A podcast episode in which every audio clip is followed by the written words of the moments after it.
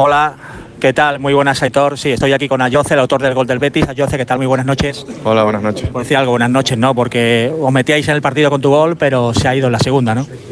Pues sí, una primera parte muy positiva. Pudimos irnos por delante, incluso creo que el equipo reaccionó bien al gol de ellos, pero, pero esa segunda parte al final nos, nos condena, deja, deja la eliminatoria complicada, pero, pero no imposible. Se esperaba, lógicamente, un gran equipo, eh, una gran plantilla, pero eh, desbordados hoy.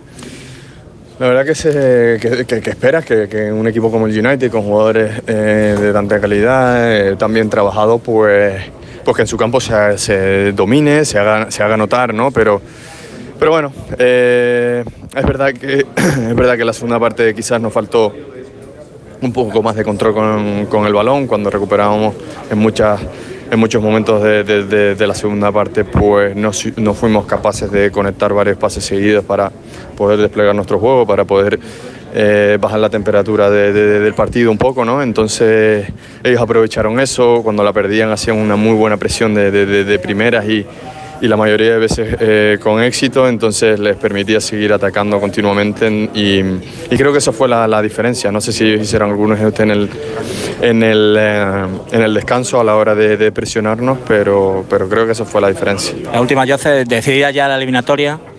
Bueno, está complicada, está complicada, pero, pero bueno, hemos visto muchas cosas en el fútbol, ¿no? Nada, nada es imposible, todo puede pasar en el fútbol y, y en casa con nuestra gente lo vamos a intentar. Jose, gracias, ánimo. Muchas gracias.